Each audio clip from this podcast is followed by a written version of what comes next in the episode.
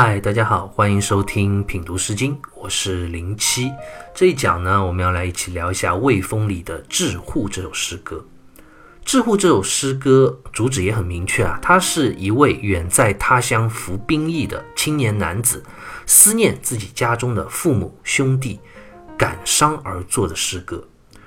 字里行间呢，诗人用情至深，文字极其的细腻动人，这也是这首诗歌最精彩的地方。诗歌一共有三段，我们就先来看一下这三段诗歌的分别。第一句：“置彼户兮，瞻望父兮；置彼启兮，瞻望母兮；置彼刚兮，瞻望兄兮。”“置彼户兮”，“置”就是攀登之意，“户”这个字在《说文解字》里就解释为“户，山有草木也”，也就指长着许多草木的山坡。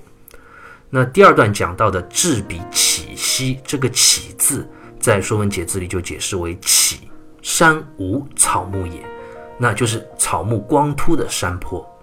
最后一段“置彼冈兮”，这个“冈”字也就指的山岗之意。那诗歌分别三段的第一句都描写了诗人登高的这样一种状态，而且不止一次的登高，在时间上跨度也是很大的。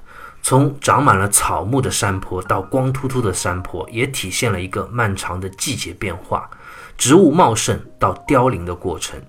可见诗人在外服役的时间之久，远离家乡，心中无比的孤单。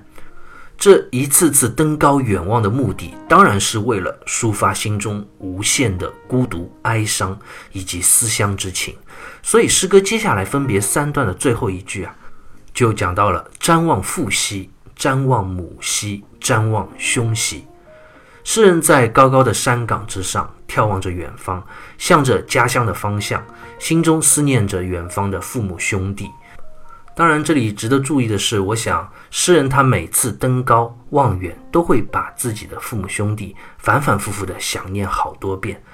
写是这样分开写，分成每段写，这是文学上的每段的一个侧重的表达。他并不是说他每登高一次只思念一个人而已。我们刚刚读到诗歌这三段分别的第一句，其实是每段的一个总写。那接下来诗人分别三段就要写对于亲人各自的思念之情了。第一段接下来主要写的是对于父亲的思念，第二段呢是写对母亲，最后第三段是写对于兄弟。文笔极其的精彩，虚实结合，细腻而动人。那具体有多精彩、多动人呢？我们接着就一段一段的来品读这首诗歌。我们先来看诗歌第一段接下来的内容：父曰：“嗟，与子行义，夙夜无已。上甚瞻哉，由来无止。”父曰，意思就是父亲说。那接下来这些都是父亲说的话了。这两个字一出来啊，我们就立刻能够发现这首诗歌在文学上的一个特别之处了。我们想，诗人站在高岗之上，遥望着故乡的方向，思念亲人，相距千里。父亲说什么话，他能听见吗？他当然是听不见的了。所以这里诗人是在想象。这样一种表达思念之情的写作手法，我们在之前的《诗经》里也已经遇到过了。比如像周南里的《卷耳》这首诗歌，也是使用这样的文学手法。关于这一点，我们当时还特别的讲过。大家如果不记得了，可以回过头再去重温一下。这种表达思念的文学手法，就是不写自己的思念之情，而是写想象之中我所思念的那个人，他的状态是如何的，他是不是也在想念着我呢？通过这样一种角色的转换，来表达出更深、更委婉、动人的绵长思绪。那在诗人的想象之中，父亲他在说些什么呢？嗟，与子行义，夙夜无已。嗟这个字就是叹息之意。父亲在远方想念着自己服役在外不知生死的儿子，当然首先也是一声发自内心的声声叹息。与子行义，夙夜无已。这一句就很好理解，意思就是父亲在说：“哎，我这个儿子啊，在远方服兵役，战乱如此的频繁，统治者呢又管理无道，你一定是非常的艰辛不已吧？”从早到晚都没有能够好好休息停止的时刻。这句表达了父亲对于诗人目前状态的一个深深的担忧。那接下来“上圣瞻哉”这个“上”字通“上”，也就是时尚的那个“上”，表示希望之意。“瞻”这个字是一个代词，是“知”和“焉”两个字的结合体，意思就是父亲在忧虑之余啊，深深的也在告诫他，说什么呢？就在说你一定要小心谨慎自己所面临的困难和。战乱啊，言下之意当然就是希望诗人能够小心保重平安，千万不要在战场上失去生命，要完完整整的回来，家人还在盼望等待着你。由来无止，由来就是回来之意。无止二字呢，王先谦在《十三家艺集书》中就解释说：“言数己甚之哉，可以归来，无志为敌所止也。”意思就讲。千万要小心，不要因为大意而被敌人所停止住你早日回来的脚步啊！父亲可是在日日夜夜思念着你，盼望着你回来啊！这句话其实说的很委婉。什么叫不要让敌人停止住你早日回家的脚步呢？其实就是希望自己的儿子在前线千万不要丢了性命。那读到这里，如果我们仔细思考的话，又会发现。《致护》这首诗歌的一个特别之处了。那诗人登高瞻望远方，想象中父亲的一言一句，其实我们如果细细品味这些话语啊，并不都完全是诗人心中的想象。这点滴的话语之中，其实也有真实的回忆。比如父亲后一句的告诫之言，让诗人小心谨慎，早点回来。我想也是真真实实发生过的，是在诗人远走之前。父亲最后对他反反复复所讲的这个告诫的忠言，诗人在想象的过程中啊，由于内心的思念之情的驱使，把对亲人的想象啊，以及当时离别之时场景的一个回忆，两者交织融合在了一起，虚实结合，动人悱恻。方玉润在《诗经原始》中就评价说啊：“人子行义，登高念亲，人之常情。”若从正面直写己之所以念亲，纵千言万语，岂能道得意境？诗妙从对面设想，思亲所以念己之心，与临行续己之言，则彼以曲而欲达，情以婉而欲深。意思就讲，诗人他远行服兵役，远离家乡亲人，登高望远，寄托思念之情，这是人之常情。但是如果呢，要写诗表达这样的情感，只是从正面来单单描写自己的思念，那纵然你有千言万语，也是说不完道不尽的。这首诗歌最绝妙的地方在哪里？就是在角色上的这样一个互换。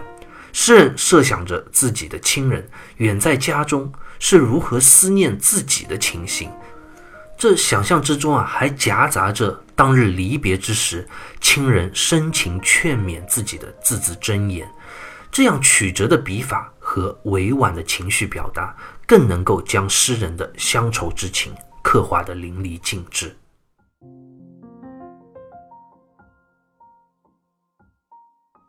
刚刚诗歌的第一段，诗人登高，通过虚实结合的笔法，描写遥想着父亲在远方的家中对自己的思念之情。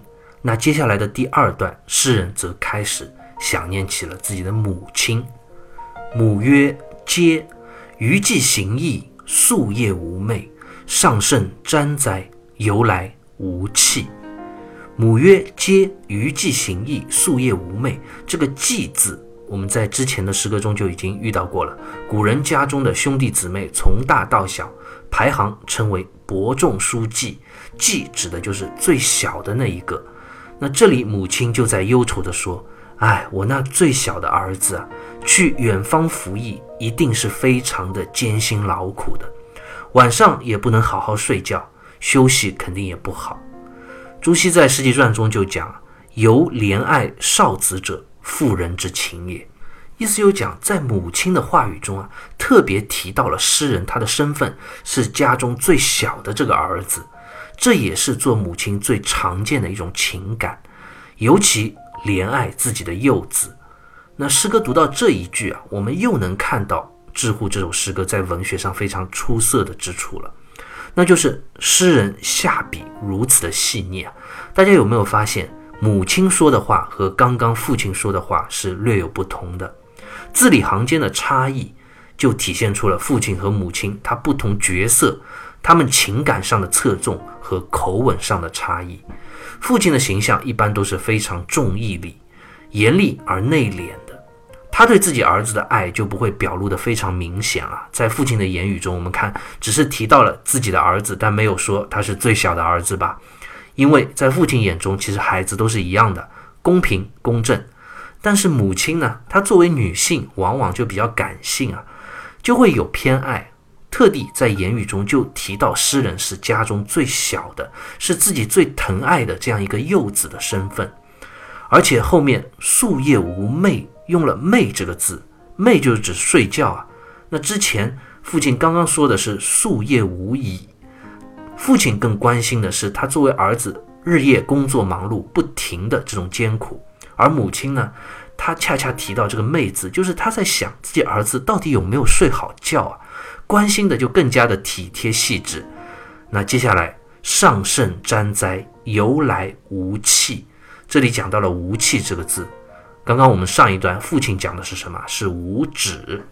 无止是从一个义理严肃的父亲的角度去告诫自己儿子不要停止回来的脚步，要早点回来。而母亲呢？她则在口吻上就更加像一位无助而柔弱的女性了。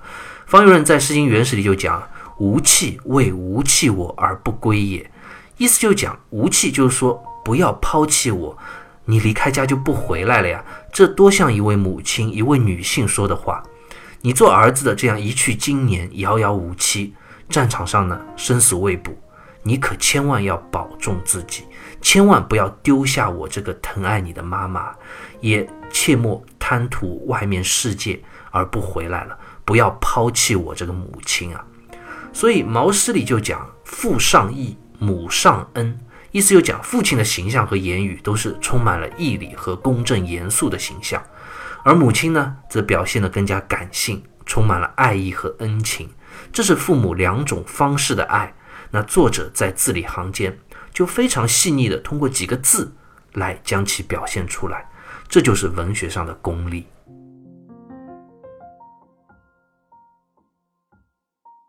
我们再接着来看诗歌的最后一段，这一段诗人要描写心中对于家中兄长的思念之情了。诗人作为家中最小的弟弟，那他想象中亲爱的兄长们此时此刻思念着他，又会说些什么话呢？在言语和口吻上，和刚刚父亲母亲的说话又有什么不同呢？兄曰：“皆于地行义，夙夜辟邪，上圣瞻哉，由来无死。”兄曰：“皆于地行义，夙夜辟邪。”这里的“辟邪”两个字啊，朱熹在《世纪传》里就解释说：“辟邪言与其差同坐而止，不得自如也。”意思就是讲，辟邪指的就是兄长，他希望自己的这个弟弟在远方当兵的时候，不管有什么行动，不管是白天还是晚上，都不要自己单独出发，一定要和身边的士卒们一起同行，相互照应，这样才能把危险降到最低。我们看这里就是一个兄弟的口吻了，兄弟之间讲的最多的是什么？是同心齐力，是团结一致。所以，哥哥对于弟弟的告诫和关心，也不像父母那样，只是关心他是不是劳累啊，是不是睡好觉了，而是希望他能够在远方，也要和身边的战士们，也像兄弟那样的同舟共济，互相照应，这样才能让自己更加的安全。上圣瞻哉，由来无死。最后这一句用了“无死”这两个字，也是诗歌中最重的一句话了。意思就讲，你一定要谨慎小心，早日回来，千万不要战死沙场。这一个“死”字啊，要从口中说出，是多么的不忍啊！也只有同辈的哥哥能够说这样的话了。换做父母，虽然心中也是这样的希望，但又怎么忍心把这个字说出口呢？所以刚刚父亲说无止，母亲说无气，都是很委婉的说法，虽然意思一样，但是他们不忍心说这个死字啊。只有兄弟留在最后，才把这个心底最深的担忧说了出来。我们诗歌读到这里，也真的是痛心不已。这该死的战争啊，拆散了这样一个美好而温馨的家庭。诗人远在边疆，归期无望，登高远望这家的方向，思念着最深爱的亲人，父母兄弟都遥不可及，想象着他们的音容笑貌和临别时的句句真言。此情此景，怎能不叫人同情怜悯，为之动容呢？《致护》这首诗歌读到这里，我们就读完了。通常现在《诗经》的解读，对于这首诗歌的理解，只是停留在诗人表达思念、文学上虚实结合的这样一种手法上，但是却忽略了诗人描写父亲、母亲、兄长他不同人物而运用的不同的细腻的笔触，这才是这首诗歌最动人的细节。如果我们进一步思考的话，诗人他为什么能够做到如此的细腻呢？因为他是一个认真的人，这种认真是一种对生活的认真，对待生命中每一个爱人的认真。我们可以反问一下自己啊，我们能记住父母亲人曾经对我们说过的每一句真心的话语吗？我们能记得他们说话时的口吻和情感的细节吗？人生是非常短促的，生命中这些对你来说重要的亲人，父母也好，兄弟也好，爱人也好。陪伴你的时光，可能也就是大半辈子而已。你能好好珍惜这一段珍贵的亲情吗？可能我们很多时候都过得很粗线条啊，对待生命不那么认真，日子一天一天就这样过去了。